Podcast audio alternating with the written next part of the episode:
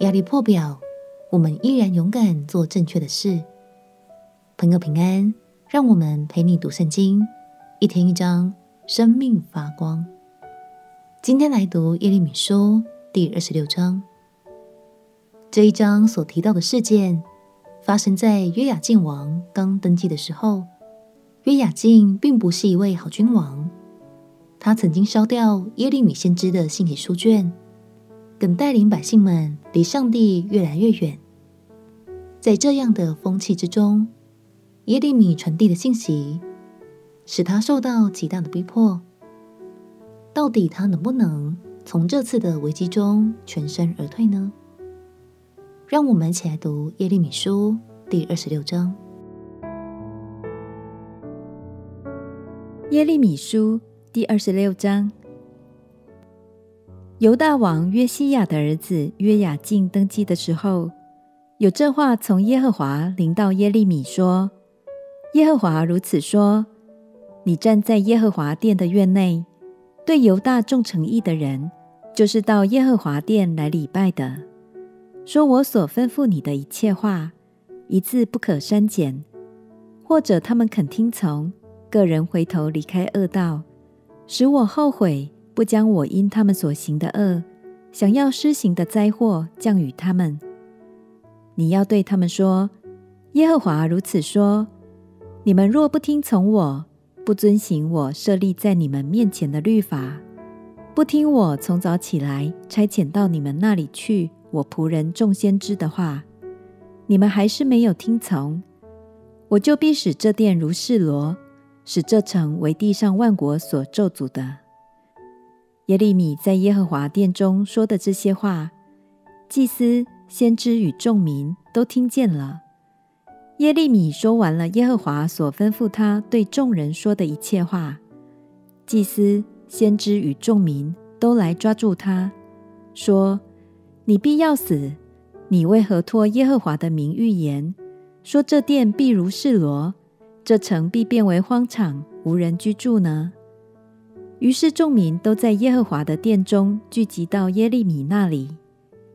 犹大的首领听见这事，就从王宫上到耶和华的殿，坐在耶和华殿的西门口。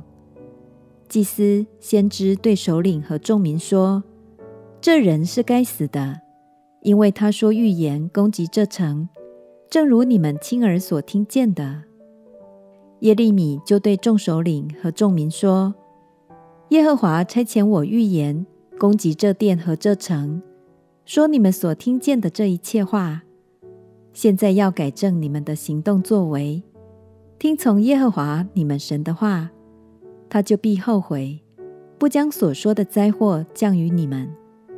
至于我，我在你们手中，你们眼看何为善，何为正，就那样待我吧。”但你们要确实的知道，若把我致死，就使无辜人的血归到你们和这城，并其中的居民了。因为耶和华实在差遣我到你们这里来，将这一切话传于你们耳中。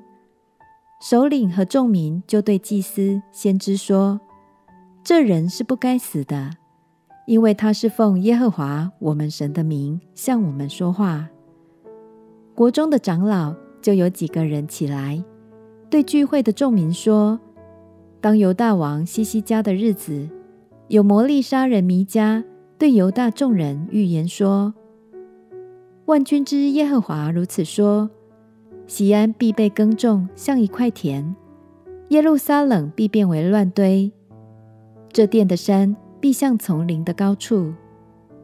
犹大王西西家。”和犹大众人岂是把他治死呢？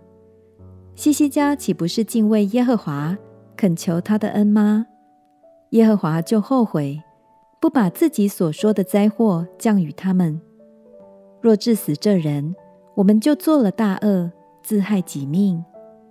又有一个人奉耶和华的名说预言，是基列耶琳人是玛雅的儿子乌利亚，他照耶利米的一切话说预言。攻击这城和这地。约雅敬王和他众勇士、众首领听见了乌利亚的话，王就想要把他治死。乌利亚听见就惧怕，逃往埃及去了。约雅敬王便打发雅各波的儿子以利拿单带领几个人往埃及去，他们就从埃及将乌利亚带出来，送到约雅敬王那里。王用刀杀了他，把他的尸首抛在平民的坟地中。然而沙番的儿子亚西干保护耶利米。不交在百姓的手中，治死他。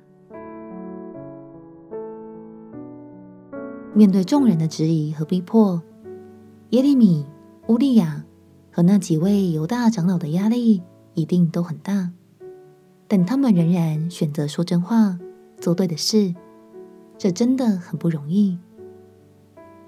亲爱的朋友，如果是你身在这样的处境里，你也愿意这么做吗？